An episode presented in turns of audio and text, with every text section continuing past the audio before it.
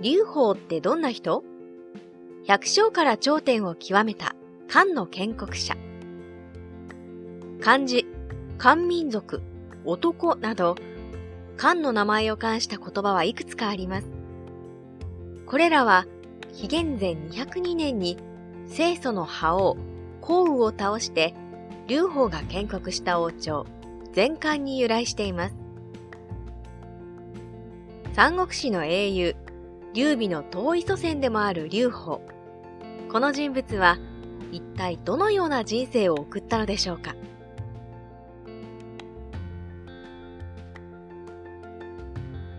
中国史上でただ二人、百姓から頂点を極めた男。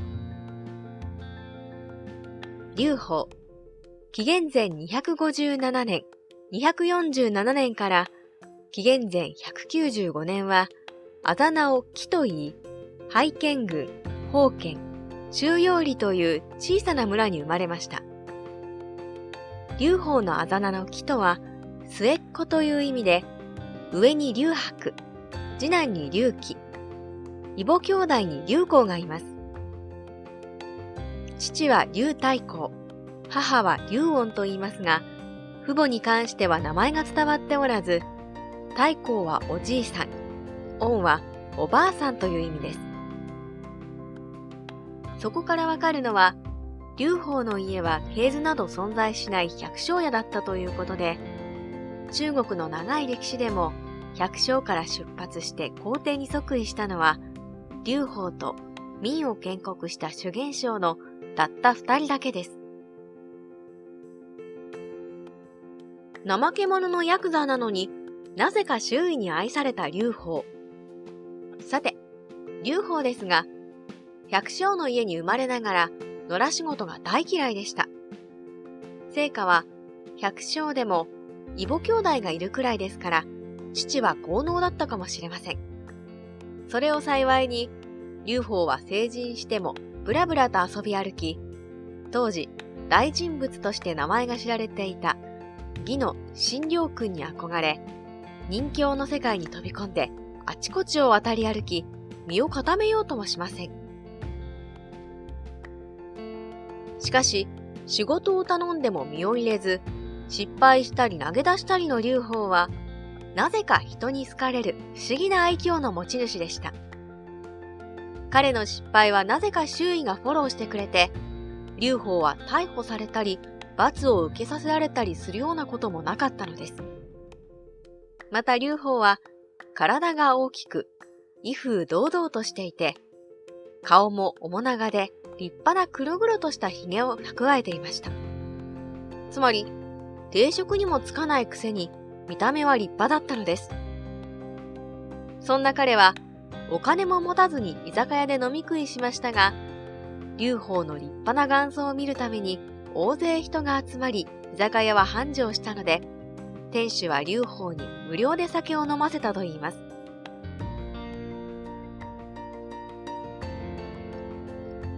劉邦、帝長に抜擢。しかし時代の波が劉邦を飲み込む。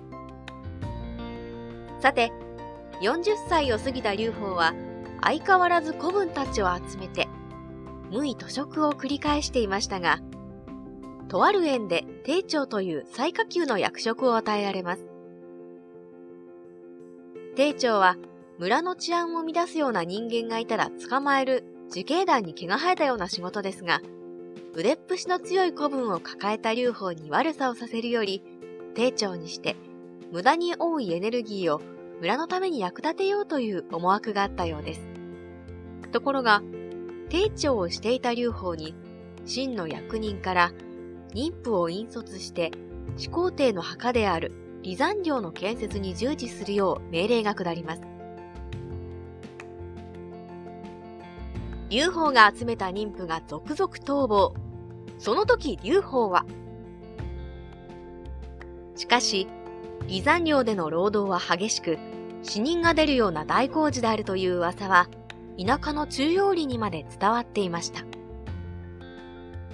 劉邦は村人をなだめすかしてなんとか規定の人数を集めますが、村を出発してから10日も経たない間に半分の妊婦が逃亡しました。真の法律では、妊婦を管理するのは引率責任者の仕事です。もし定められた人数を連れてこれなければ、引率者は罪人として逮捕され、今度は強制労働で死ぬまで働かされます。劉邦は数日焼け酒を浴びるほど飲んだ挙句、残った妊婦を集めました。お前たちも知っている通り、最初いた妊婦はもう半分もいね真の法律では、このまま関与まで行っても、俺は罪人として強制労働だ。だからよ、俺も逃げることに決めた。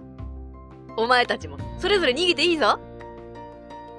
劉邦の逃げる発言に妊婦たちに動揺が走りました。そんな、そうしたらオラたちはどうなるんですか？このまま田舎に帰ったら、真の役人に捕まります。しゃあねえだろ。みんな逃げちまうんだからよ。でもどうしてもって言うなら、俺と一緒に正卓に隠れて山賊させてもいいぞ。どこにも行き場がない妊婦たちは、劉邦の子分になり、こうして劉邦は山賊の親玉になってしまうのです。陳章五皇の乱勃発。劉邦廃校になる。このままでは死んでも故郷には戻れない劉邦一行ですが、ここで歴史は大きく動きます。始皇帝が紀元前210年に死に、翌年には陳章と五皇という人物が反乱を起こしこれが100万人規模の大反乱になったのです各地で秦が派遣した役人の長官や権令が殺され反乱軍が実力で王を名乗るという下克上の時代がやってきました。劉邦の故郷である拝見でも権令がいつ反乱軍に撃たれるかと怯えていました。権令というのは中央から派遣されてくるので地元に人脈がなくこのような反乱が起きても民衆を組織するということができませんでした。そこで宗信や商家というような劉邦と仲が良い人々は権令に吹き込みます。劉邦は今は山賊として正卓に隠れているが数百の手勢がいるし人望もある。なので劉邦を将軍としてあなたはそれを従える形にすればいい。イの権令はこの提案に飛びつきすぐに劉邦をイに戻すように言います。ところが実際に劉邦が手下を連れてくると考えを変えてイの城門を閉じます。将家宗信貴様たちはわしを騙し劉邦を城に入れてわしを亡き者にするつもりであろう。そうはさせんぞ。商家と宗信は投獄されてしまいますが劉邦は事情を知ると弓矢に絹の布を巻いて城内に放ちました。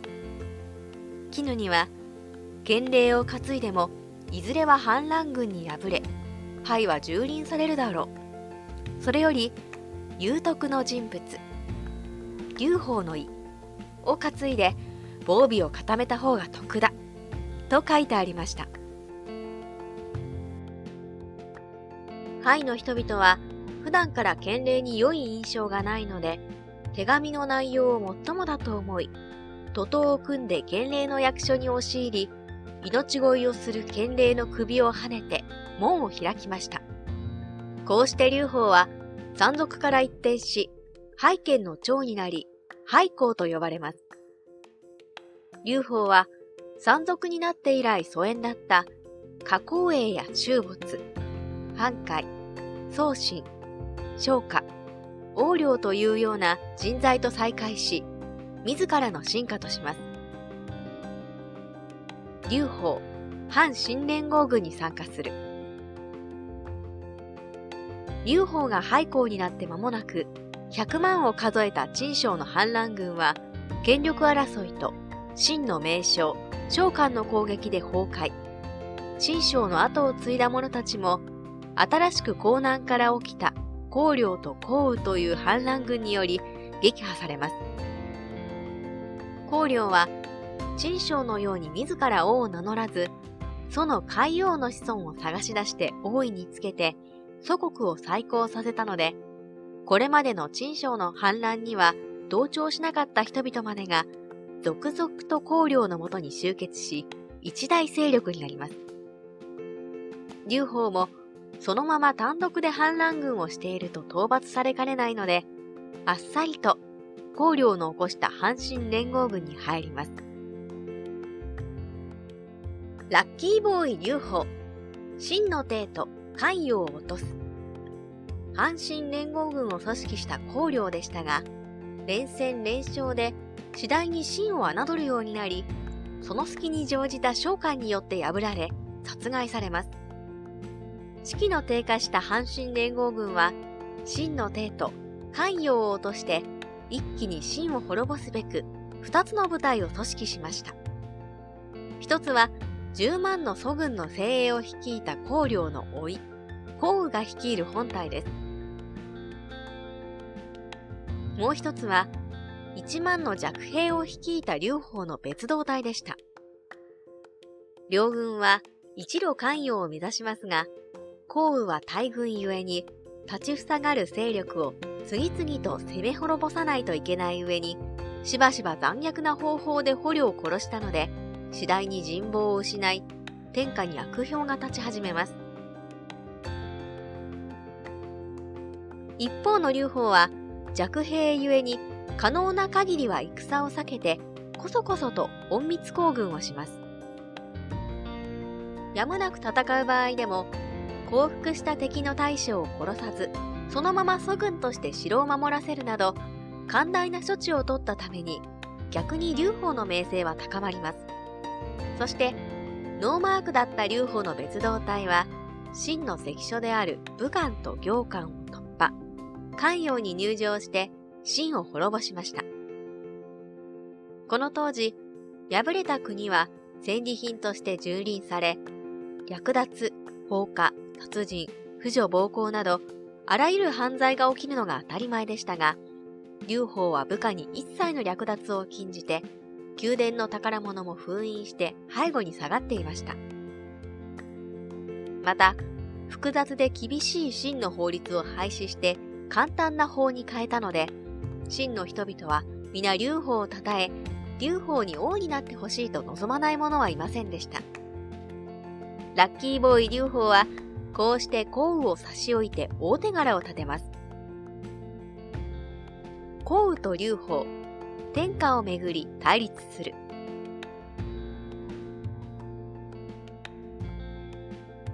降雨は劉邦より遅れて関陽に入りますが、関所が閉じられていたことに激怒し、軍勢でもってこれを打ち破ります。劉邦は怒り狂う降雨にひたすらに謝罪して窮地を脱しますが、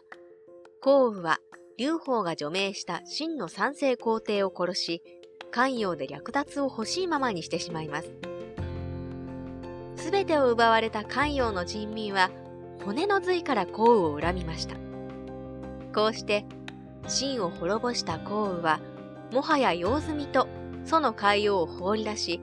自ら清楚の覇王を名乗って天下に号令します。しかも、天下統一に功績があった諸侯たちにも恩賞を出し惜しみし、自分の身内ばかりに手厚い恩賞を与えたので、諸侯は怒り狂い、国に帰るや幸運に反旗を翻します。劉邦は、秦よりもさらに西の破色の地に追放され、漢中王として閉じ込められます。ですが、項羽が各地の反乱軍の鎮圧に忙しい合間に破色を脱出し、秦が拠点とした国葬地帯の漢中に拠点を置いて、項羽に反旗を翻しました。負け続ける劉邦。でも追い詰められる項羽。なんで？劉邦はこうして項羽と矛を交えるようになりますが、劉邦は強い項羽に連戦連敗。毎回毎回追いまくられ、命からがら脱出するというパターンを繰り返します。ところが、戦争を始めて2年が経過すると、勝っているはずの項羽が息切れを起こすようになります。それはなぜでしょうか？実は、劉邦は一人で戦っているわけではなく、ゲリラ戦の名人である宝越には、項羽軍の補給をか乱させ、戦の天才である関心には別動隊を率いさせて、中立や項羽の側についている諸侯を撃破させていました。また、項羽に匹敵する武力を持つと言われた猛将のゲイフも、